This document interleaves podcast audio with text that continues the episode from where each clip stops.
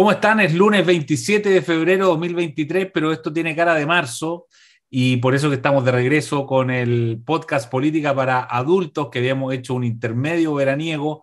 Así que lo primero, señores Pepe Out y Jaime Belolio, ¿cómo estuvieron esas vacaciones? A ver, don Pepe. Eh, con mucha lectura, completé lo que me faltaba de Leonardo Padura, gran ah, escritor cubano, la novela de mi vida y, la, lo que faltaba de la serie de Mario Conde. Y mucha playa y buena comida. Muy bien. ideal. Extraordinario. ¿Y usted, Jaime, cómo le fue? Yo bien, pues em, tuve dos semanas de vacaciones, porque yo entré a mi trabajo en, en, abril del año pasado, después de terminar el gobierno, pero fueron dos semanas como las que no tenía hace, no sé, como 10 años. entre otras cosas porque no tenía que estar mirando el teléfono cada cierto rato frente a la cantidad de problemas que habían eh, y uno se siente más mentalmente relajado con respecto a eso. Mi, preocupación fue más bien con, con mis niños, eh, recuperar parte de ahí del tiempo y hacer cosas entretenidas. Por ejemplo, terminé este fin de semana con un curso de carpintería donde hice una banqueta que me quedó pero impecable. Está buena, viste ese otro libro, En busca del tiempo perdido. otro libro más, está bien. Oigan, eh, ¿qué les parece si partimos eh, esta semana con, con, la noticia del día? Eh, Irina Caramanos, la ex primera dama, dijo en un foro ayer en España que el plebiscito se había perdido por una campaña del terror. Pepe ¿qué te parece eso? ¿Qué te parece la, la, la cuña y luego el momento en que se dice y el momento en que llega para el gobierno? Bueno, un poco más complejo lo que dijo, obviamente, que una ponencia en, una, en, una, en un seminario. Pero, evidentemente, eh, refleja esta actitud tan, tan resistente que siempre poner las derrotas propias bajo la responsabilidad del adversario, que siempre hace obviamente lo que tiene que hacer. Esto ocurre mucho en el fútbol. ¿eh? El árbitro, los once se colgaron del travesaño y en un puro contraataque nos ganaron, en fin. Eh, eh, y eso lo que hace es producir una ceguera para ver las condiciones de tu accionar que provocaron la derrota. Eh, y, yo creo que eso refleja por lo menos la mitad o un poco más de la gente de apruebo dignidad, ¿ah? que prefiere ver la razón en el campo del adversario en lugar de identificar su propio problema para poder enmendar el rumbo. ¿ah? Eh, mientras más se demoren en eso, obviamente más se demorarán en reconstruir una alternativa, porque, porque las razones de la, de la derrota, más allá de que los adversarios hicieron lo que tenían que hacer, obviamente siempre ocurre eso, eh, están naturalmente en la convención y en el gobierno. Eh, los arrebatos refundacionales excesivos, el desprecio a la unidad nacional y la fragmentación identitaria, el desprecio y el ninguneo a la demanda de orden y seguridad pública, si, si, si no asumen que esas son las razones principales de la derrota, difícilmente van a poder inventar el camino. Ahora, Irina Caramano ya no está en el gobierno, sin embargo, eh, sigue siendo la compañera del presidente y, para la gente seguramente es una vocera oficiosa. ¿ah? Es como, como alguien que puede ocuparse para decir aquello que el presidente piensa pero no puede eh, decirlo. ¿ah? Claro, eh, tal cual.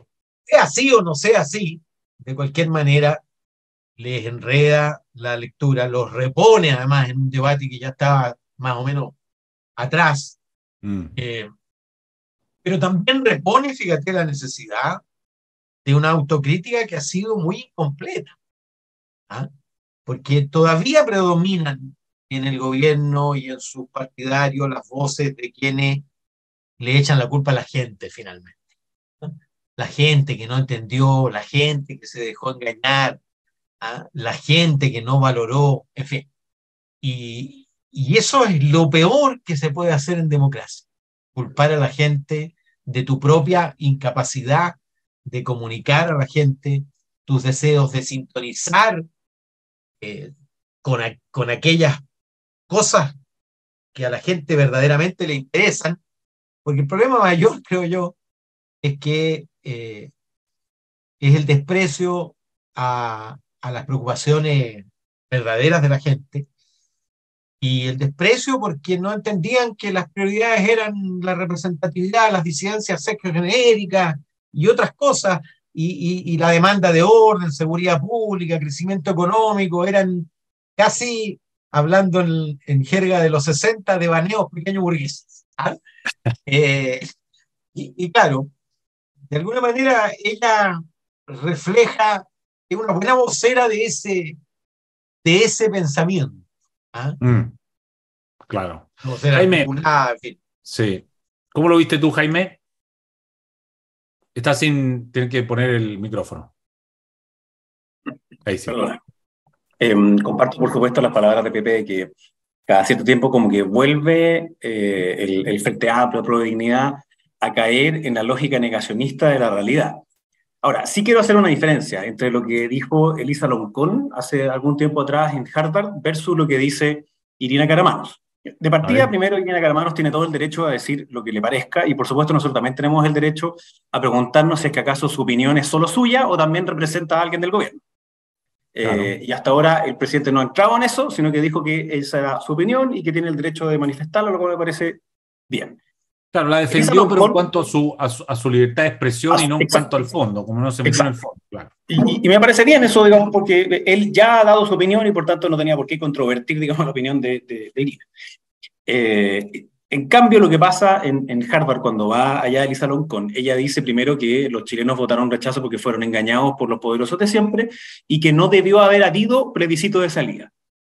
Esa lógica, esa mirada, en el fondo es antidemocrática. Sea, primero ella cree que 8 millones de chilenos son imbéciles, y perdónenme la expresión, eh, que no son capaces de pensar por sí mismos, sino que no tienen, tienen un tutelaje de otra persona, no, no tienen su propia capacidad de raciocinio y por tanto otros les dijo cómo votar y ellos votaron así. Por tanto, ella considera que la democracia no es válida, sino pues, si solo está de acuerdo con la gente cuando vota lo que ella piensa, significa que no crees en la democracia.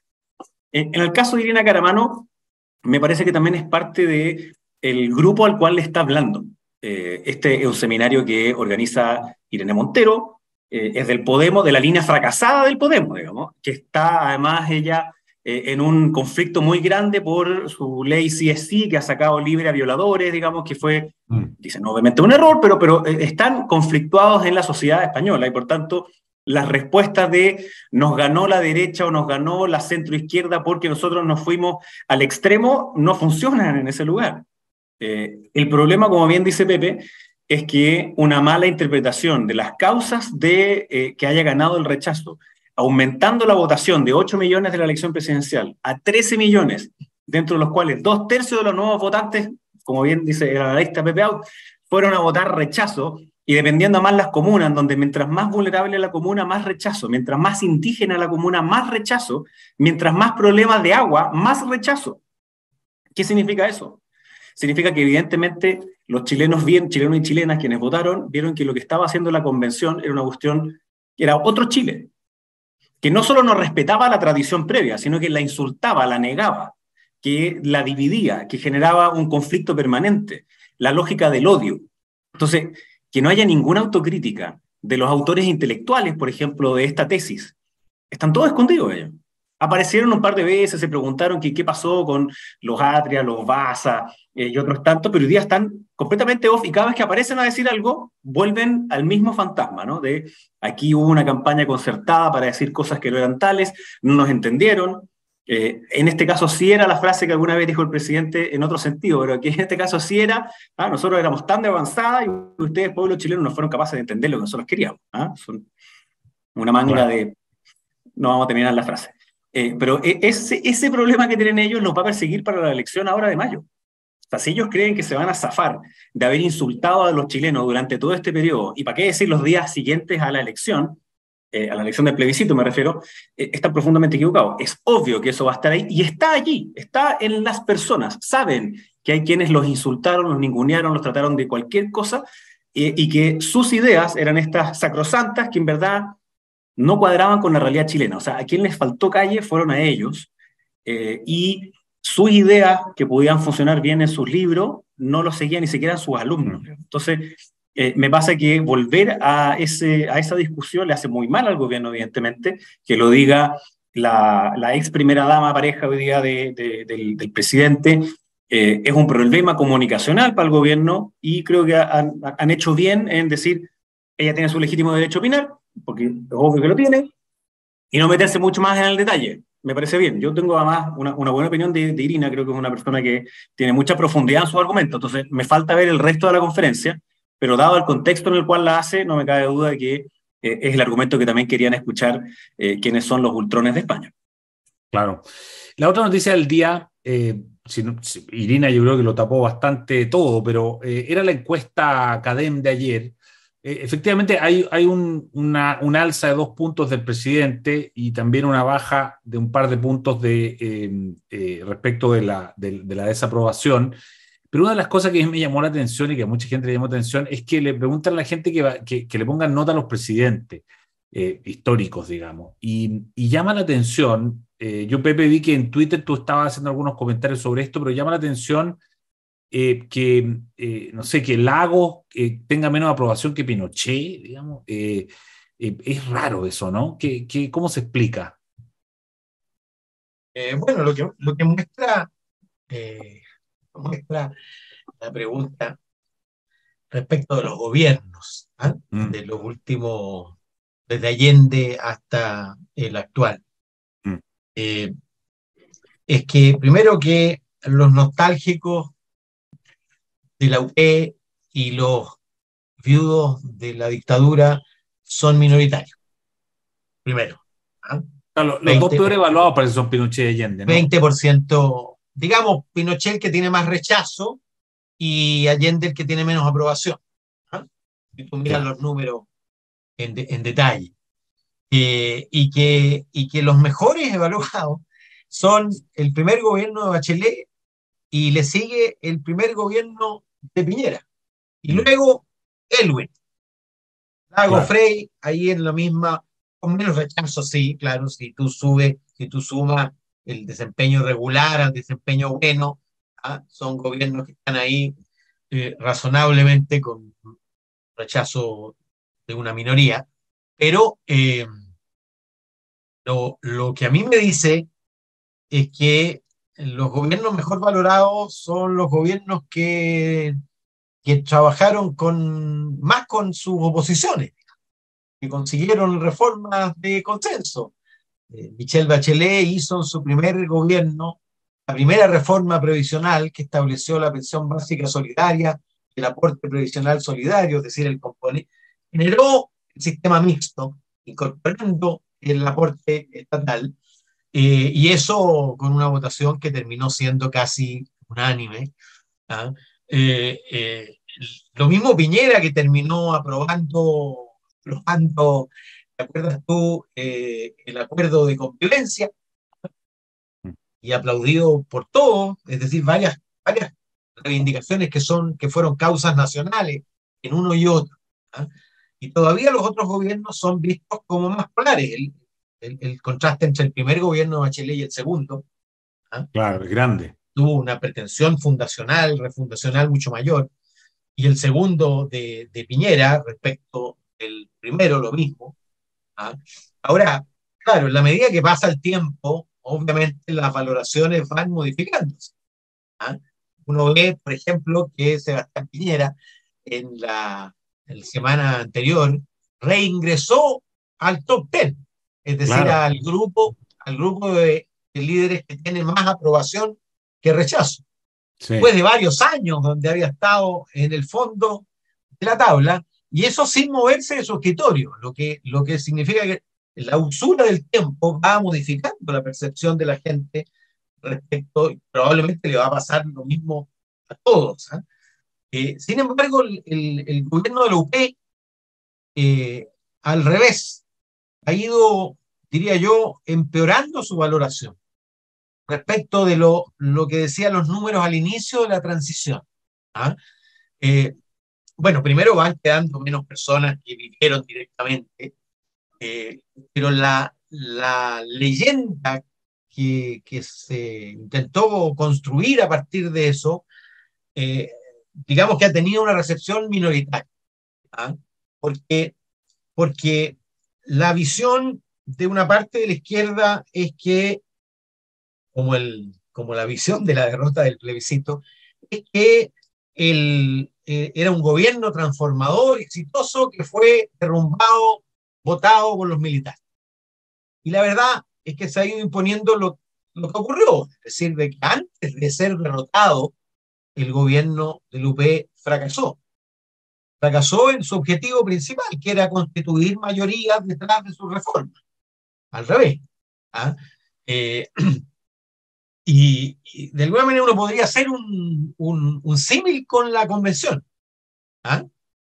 Eh, la pretensión refundacional era mayor de lo que la sociedad podía acoger.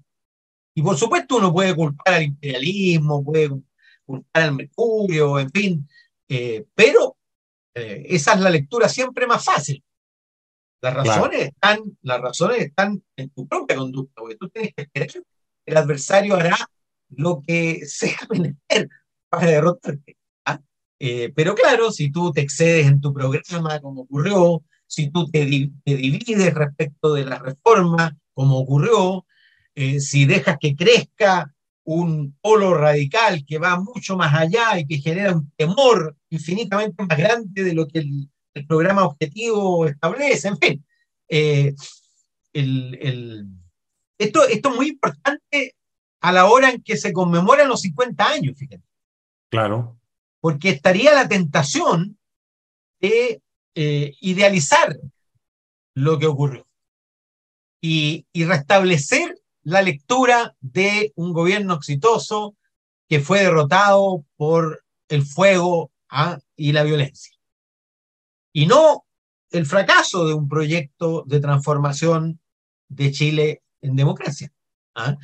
eh, que, yo creo deber ser la lectura eh, que debiéramos compartir para ver cómo se pueden desarrollar, y lo digo desde mi condición de hombre eh, que lee el mundo desde la izquierda, eh, cómo se puede transformar el país en democracia, articulando mayorías detrás de reformas graduales y progresivas. Eh, esto es importante. Hay, me imagino que Pato Fernández, que es el coordinador por el momento, porque hay cambio de gabinete a puertas, anda a saber tú dónde queda. Ya, ya vamos a eso, sí, sí. Está bien. Eh, Jaime, eh, antes de irnos al cambio de gabinete, que el otro tema, el otro tema de la semana, yo creo. Eh, ¿Cómo viste el tema de la encuesta? Bueno, primero los, cambios como en, favor o, o, sea, desaprobación y aprobación fueron súper leves. y aún así se hizo como noticia, ¿no? De que casi como que el presidente había subido y la verdad es que en términos de margen de error no, no subió. Em, y, en, y, en, febrero, marzo, en esta época, suele haber un, pequeño repunte eh, y, después empieza a ser un poquito más cruda el análisis. O sea, marzo, se viene marzo para todo. Eh, entonces, eh, este, este, gobierno tiene problemas, sabemos, en términos del el año escolar, no, solo por las frases desafortunadas del ministro Ávila, digamos, sino que además es porque hay un problema objetivo, digamos, en, en, el ámbito de la educación escolar. Ahora ya se acabaron las excusas, entonces el 2023 tiene que haber un año escolar completo. Eh, ya no queda más para que algunos pierdan clase, que hayan, eh, no sé, pues, paros y otros no. Este año es el año, porque ya eh, hubo un estudio que hizo, hay una, un, centro de estudio chiquitito que mostraba qué es lo que había pasado en los últimos 10 años en términos de la educación escolar, y de esos 10 años hay estudiantes de la educación municipal que han perdido 3. A diferencia de los que van a la educación particular que habían perdido un par de meses, estos habían perdido 3 años. Entonces, si en 10 años perdiste 3 años lectivos, es brutal. No hay, manera. Es brutal. Es irrecuperable por de pronto. Entonces, claro, se, habla sobre las diferencias que se producen al final en, el sistema de acceso a la educación superior. Bueno, obviamente que tiene fuente también eh, en este tipo de materias. O sea, una, una, forma obvia de mejorar la calidad de la educación es que hayan clases. Eh, parece obvio, pero lamentablemente en algunos casos no lo es, y que haya un clima al interior que, que, que así lo permita. Entonces, ese es un tema que, marzo va a ser complejo para este gobierno y por tanto la aprobación creo que se va a jugar un poco también como enfrente este, este mes. Y con respecto a, a los gobiernos, eh, esta es una hipótesis, ¿no? Pero, pero yo veo que primero, e, efectivamente hay grupos que hoy día quieren reivindicar a Pinochet y Allende para traerlo al presente de manera de dibujar políticamente el futuro. Como lo hicieron tantas veces en el pasado. Sin embargo, hoy día son minoritarios, pero, pero son eh, como que uno sabe ya quiénes son. Estamos en 50 años del golpe y por tanto van a ver quiénes van a querer reivindicar a Pinochet. Yo creo que parte del aumento tiene que ver con eso, junto con esta demanda como de autoridad que se confunde para algunos por autoritarismo, así que tal como lo confunde la izquierda, también lo confunden algunos eh, como que, tienen estos resabios semi-autoritarios.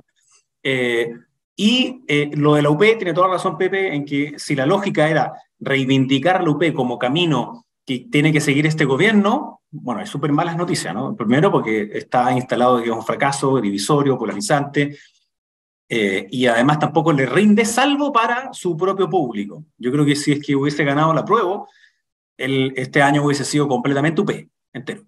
Eh, una vez perdido y con elecciones entre medio, el gobierno no puede hacer eso.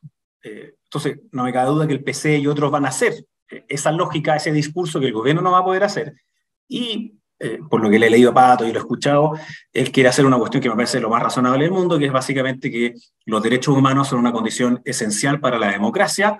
Antes hoy y mañana. Eh, y por tanto tiene que haber una transversalidad en que eh, no, la violencia política no cabe dentro de una democracia, así como que la violación de los derechos humanos nunca es justificable. Eh, y si llegamos a ese valor, llamémoslo así, universal, civilizatorio, como dirían algunos de centro izquierda, bueno, bienvenido sea, esa es la idea, pero, pero no, no, esto no va a ser un cuento de hadas, es evidente que van a haber personas que van a estar enfrentándose en esta materia.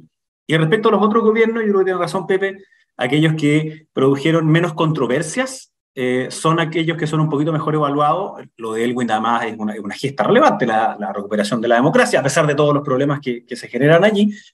Y obviamente que no puedo dejar de decirlo, el que de a poco vaya subiendo eh, el último gobierno del presidente Piñera, es algo que nosotros esperábamos porque sabíamos que la, la evaluación estaba siendo extremadamente crítica eh, y, ácida, digamos, en ese momento, pero cuando se compara esa gestión con lo que sucede hoy día, bueno, no había, no, no había cómo sino eh, mejorar la percepción de lo que se había hecho eh, en, en, el gobierno pasado. Entonces, ah, bueno. es paradójico, pero hay algunos que decían que el, gobierno pasado era el, peor de la historia, pues bien, se está devolviendo rápidamente. está bien, así es la política. siempre puede ser peor, decía. Por eso, Además, estas son, estas son, carreras que no terminan todavía, así que ah, queda mucho dos comentarios. Uno, la gente percibe muy bien lo que Jaime decía respecto al tiempo perdido en la educación. Lo percibe tan bien que quedaron sin vacantes, o sea, quedaron con vacantes todos los liceos emblemáticos a los cuales antes había que hacer punta y co para poder ingresar. Claro, y hoy día, hoy día son en otros colegios. Y la razón principal es porque no tienen clases. ¿ah? Claro. Porque el clima de clase es un clima violento. Y lo segundo, respecto de, la leve recuperación del gobierno. En verdad, si uno lo mira, el 13 de enero, la academia era 70-25. Es decir, separaban la desaprobación de la aprobación 45 puntos. Hoy día 61-32. Separan la, la desaprobación de la aprobación 29.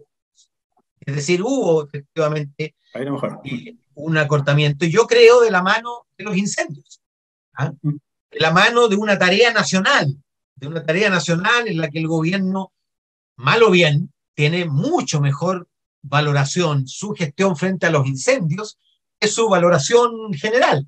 Claro. Sobre 40 estaban ahí, estaban todos los días ahí, por lo menos. Haber, algo, haber escuchado a, los ministros de Piñera y de Bachelet, eh, haber cooperado con, con, con, con, el sector privado, en fin, más allá, por supuesto, de los conejos sacados del sombrero y esos eh, errores fácticos, pero, pero de todas maneras, creo yo que la explicación principal, más allá de los ciclos estivales, que es cierto, eh, son los incendios, que fueron una oportunidad para el gobierno para elevar su, popularidad o por lo menos salir del fondo de la tabla donde se encontraba.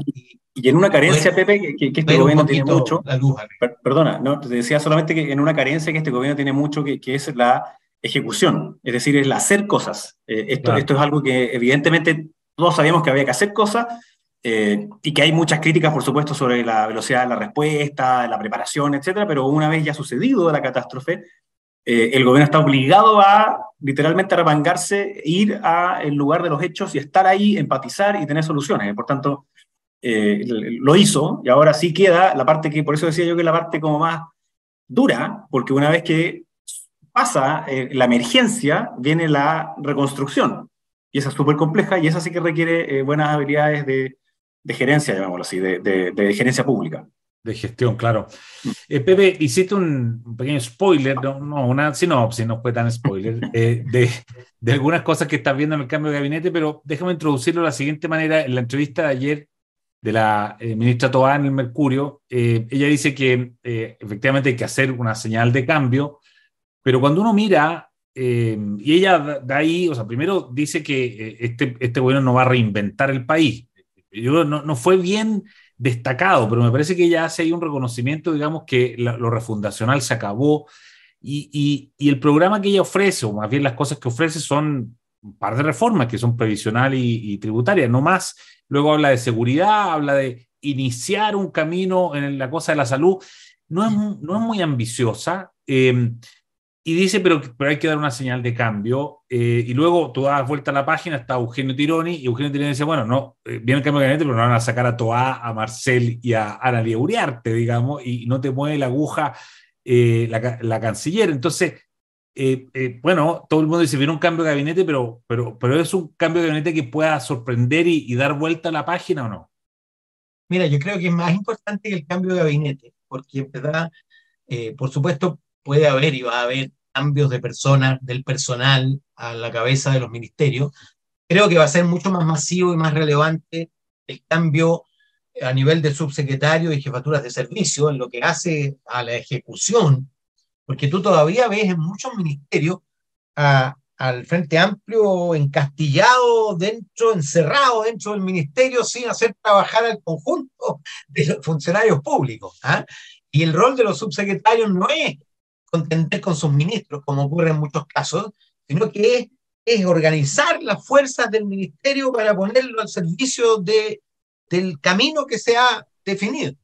Y, y el gobierno ha, eh, ha, tenido problemas en eso. Y, y, además hay un problema de desequilibrio. ¿ah? Claramente hay dos coaliciones que tienen fuerza equilibrada. Eh, si uno considera el PS dentro de su coalición de origen y no esta anomalía de, de estar en el casillero equivocado en esta elección, eh, ese equilibrio no se expresa dentro del gobierno. ¿ah? Todavía está primando esa peregrina tesis de los anillos de, Jackson, eh, que en realidad ha sido pulverizada, porque, o sea, ¿a quién le cabe duda que Carolina Toá es la, la, la jefa de gabinete? ¿ah? ¿Y a qué anillo pertenecía ella? ¿ah? Bueno, eso tiene que traducir. Entonces, lo que yo te digo es que más importante que el cambio de nombres es la declaración de lo que viene por parte del presidente. Eh, en, en, la línea de lo que dijo Toa, es decir, lo que viene es un gobierno de tales características, ya no refundacional, ya no un conjunto de reformas estructurales, que ese era el mantra del primer periodo, ¿ah? sino que nos vamos a limitar a hacer esto, esto, y vamos a hacernos cargo además de problemas que nosotros no veíamos, como el orden público, eh, con problemas de, de, violencia rural y terrorismo, derechamente, en fin, eh, de recuperación del crecimiento económico, agréguele la reconstrucción ¿ah? en, en, el área eh, que fue destruida, en fin. lo que es más importante la, la misa, la, el rito de decir, mire, eh, terminó una fase, el gobierno cambió de piel, mutó. Y este es el tipo de gobierno que nosotros vamos a hacer para tener un razonable éxito. Eh, porque quedó claro que el gobierno que queríamos hacer fracasó. ¿Mm? Y, y, eso falta decirlo, creo yo. Falta el, el, el rito. Eh, probablemente venga con el cambio de gabinete. Claro, porque ahí tú podrías como hacer carne el discurso, decir, mire, dado que este es un nuevo gobierno, entonces, pero por ejemplo, ¿Tú te imaginas saliendo a la Camila Vallejo para poner a Pato Fernández, por ejemplo, una cosa así? ¿En la bucería, que es una cosa tan... No, no, yo no, no creo que vayan a cambiar los componentes principales. ¿ah? Yo creo que Camila Vallejo le sirve al presidente ¿ah? eh, de alguna manera para contener al, al PC. Eh, no sé si en ese ministerio en particular, no sé cuál va a ser el arreglo. ¿ah? Eh, no digo que Pato Fernández está en un área en un área y trabajando en coordinación con un área que está muy debilitada y muy cuestionada, y por lo tanto podría perfectamente aparecer como, como ministro. ministro. ¿Ah? Eh, y hay muchos ministerios que son completamente anónimos. Por ejemplo, no, no, quiero personalizar, pero, pero piensa tú, hay un ministerio que hizo dos presidentes, Eduardo Frei Montalva y Ricardo Lagos Escobar. Baja a la calle y pregunta quién es el ministro de Obras Públicas. ¿Ah? Y te vas a encontrar que yo voy a reuniones y pregunto entre gente que lee todos los días el diario y que sigue nuestros podcasts y no tiene idea. ¿ah? Un ministerio que es el que maneja más recursos en Chile, en fin. Y yo creo que eso se repite. Es decir, ministerios que eh, se le ha sacado poco partido, que contribuyen poco a dar la sensación de que el gobierno es un gobierno hacedor. Claro. lo que espera la gente es que el gobierno haga. No solo hable, sino que haga. Y luego yo creo que eh, puede moverse eh, y, finalmente retornar a su proyecto original, Jojo Jackson.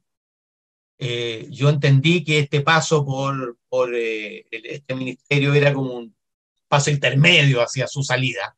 No me extrañaría entonces que recupere su proyecto original, porque él no se va a reconstruir desde este ministerio.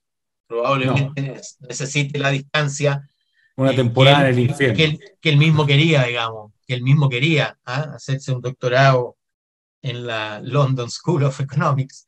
¿ah? Una temporada en el invierno, digamos, no en el infierno, ¿no? nunca. luego sí, porque además ya todo le va a tocar primavera. Además, tú sabes, eh, Europa, como todos los continentes, tienen invierno, pero también tienen primavera y verano. Siempre sale el sol después de la tormenta. Jaime Velore, ¿cómo, cómo ves tú la, esta, eh, el cuchicheo del cambio de gabinete? A ver, yo creo que es bastante mm, necesario que el gobierno lo haga eh, y tiene que hacerlo antes de que sean las elecciones de mayo. ¿Por qué? Porque no quiere que sean los hechos de los votantes los que determinen cuántos subsecretarios tienen que cambiar para uno y otro lado. Hoy día la descompensación es en torno a 35 de dignidad versus 5 de socialismo democrático. Entonces, cualquier cosa que sea distinto a eso, que evidentemente lo va a hacer, digamos, porque sería demasiado difícil que no fuese así la elección después eh, eh, en, mayo, va a implicar que va a estar forzado a hacerlo, por tanto tiene que adelantarse. Eh, y entonces yo también comparto con Pepe de que ahí hay un, probablemente los mayores cambios van a ser ahí, claro, obviamente la, la, la, la atención principal es sobre las figuras de los ministerios, más que de los subsecretarios, pero déjame bajarme en, los temas que son como los prioritarios para las personas. El primero es seguridad. Y, el equipo de la ministra Toá con Monsalve, ese no, no va a cambiar. Eh, entonces, lo único que podría cambiar ahí es quién es hoy día el subsecretario de Prevención del Delito, eh, Vergara, que, podría ser, pero tampoco tendría tanto, tanto sentido, salvo que haya algún conflicto interno que uno no conozca. Entonces, pasémonos al otro, que, es como el costo de la vida de las personas. Y ahí está Hacienda y Economía. Y en Economía no cabe ninguna duda que hay mucho más por hacer. Eh, o sea, las veces que el ministro Grau ha salido a hablar con respecto a esto, más bien ha sido contraproducente. Eh, y en el caso de Hacienda, yo no, veo que el ministro Marcel haya, buenas razones para cambiarlo, más bien al contrario, es mantenerlo. La subsecretaria no, no ha estado muy, muy activa, pero, pero también su rol es un poquito distinta, está discutiendo la reforma tributaria, entonces ahí tampoco veo que haya como una mucha necesidad de hacer eh, un, un, cambio. El otro es trabajo, y eso sería mucho más conflictuoso hacer esa, ese cambio, primero por la reforma de las pensiones y segundo porque es del PC. Ahora, eh, va a ser un trimestre este, complicado en términos de empleo. O sea, eh, la desinversión ya venía desde antes, no hay muy buenas expectativas de que vaya a aumentar la capacidad de generación de empleo en los próximos meses. Entonces, ahí va a haber un tema que va a requerir soluciones, de nuevo, como las que tuvo que hacer el gobierno con el incendio, guardando las proporciones, ¿no? que es con el mundo privado y no contra el mundo privado, que, que algún, de alguna cosa también lo, lo tiraron así. Luego viene salud, y yo creo que ahí sí que hay que meter mano firme. No, por supuesto, con la ministra, porque ingresó hace, hace poco, pero la subsecretaría no funciona para nada. O sea, por un lado está cuadrado, eh, que en salud pública lo único que tiene para cosechar son fracasos permanentes. Eh, en todas las cosas, además, que ellos mismos proponían y decían y daban clases, hoy día han fracasado una tras una. O sea, bajaron la velocidad de vacunación de manera increíble, no tenemos ningún dato con respecto a las vacunas eh, bivalentes o trivalentes. Eh, no sabemos qué es lo que pasa en términos de la pandemia, eh, ocultan los datos de una manera impresionante, digamos, simplemente no se entregan los datos, cuestión que ellos antes habían criticado y gritado, pero hasta el infinito, y hoy día simplemente hay una desinformación y por tanto una comunicación de riesgo totalmente fracasada y deficitaria. Y en el ámbito de redes, las listas de espera son una cuestión que han crecido muchísimo producto de la pandemia y requieren una solución práctica y no vemos tampoco que haya un plan para hacerlo allí. Luego educación algo ya comentábamos. Yo creo que es probable que el ministro Ávila sea uno de los candidatos a salir. Eh, y si no, que en las subsecretarías haya personas que tengan la capacidad práctica de sacar adelante los planes de recuperación, así como también de administración de un sector que está todavía con mucho daño producto de la pandemia y de lo que significó eh, los últimos tres años. Eh, y después ya vienen otros ministerios en que se pueden hacer cambios para que luzca, digamos. O sea, el, el MOP, sin lugar a duda. en cultura también. En agricultura, el, ministro se ha pegado varias frases, digamos, completamente desafortunadas, eh, que, por ejemplo, el royalty a eh, las forestales es una, es una de ellas, ¿no? que, que, lo metió en problemas, pero claro, él también es hábil como para salir de los mismos, pero, pero va a venir una lógica de reconstrucción posterior, eh, en donde eh, ahí también podría, podría ocurrir algo. Y quizás también podría ser una, una señal en el ámbito de la gestión pública eh, en deporte. Recordemos que este año tenemos los Panamericanos.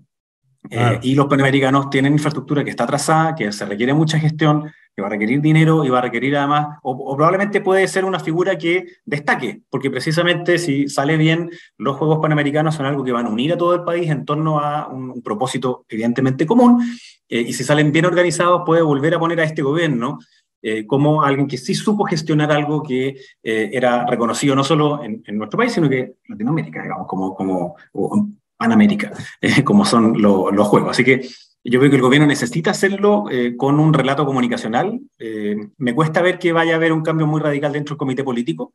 Eh, de Jackson efectivamente podría salir. ahora, no sé, bueno, no, no, me lo voy a jugar porque yo creo que sería, sería un buen gesto, pero no sé si eso va a ocurrir. y, pero en las otras yo creo que sí se requiere obviamente un, un, cambio de mano para materializar lo que ocurrió una vez que entra Carolina Toá eh, y la ministra Uriarte al gobierno, hoy día también tiene que hacer como el resto de la gestión. Entonces, si no patalea al Partido Comunista en el cambio, significa que no hubo mucho cambio. Está bien. Oye, lo bueno de esto es que eh, queda grabado, ustedes saben, este programa, y cuando venga el cambio de gabinete vamos a poder revisar a ver cómo estuvo este approach, este apronte, y ese eh, próximo capítulo va a ser el próximo lunes, así es que si que ocurre el cambio de gabinete entre, entre este programa y el otro, vamos a tener cómo contrastar eh, estas observaciones. Pepe Out y Jaime Verol, una alegría tenerlos de vuelta. Así es que vamos con política para adultos eh, por mucho rato más. Que esté muy bien, una buena semana. Hasta la próxima. Muchas gracias. Chao. El libero, la realidad como no la habías visto.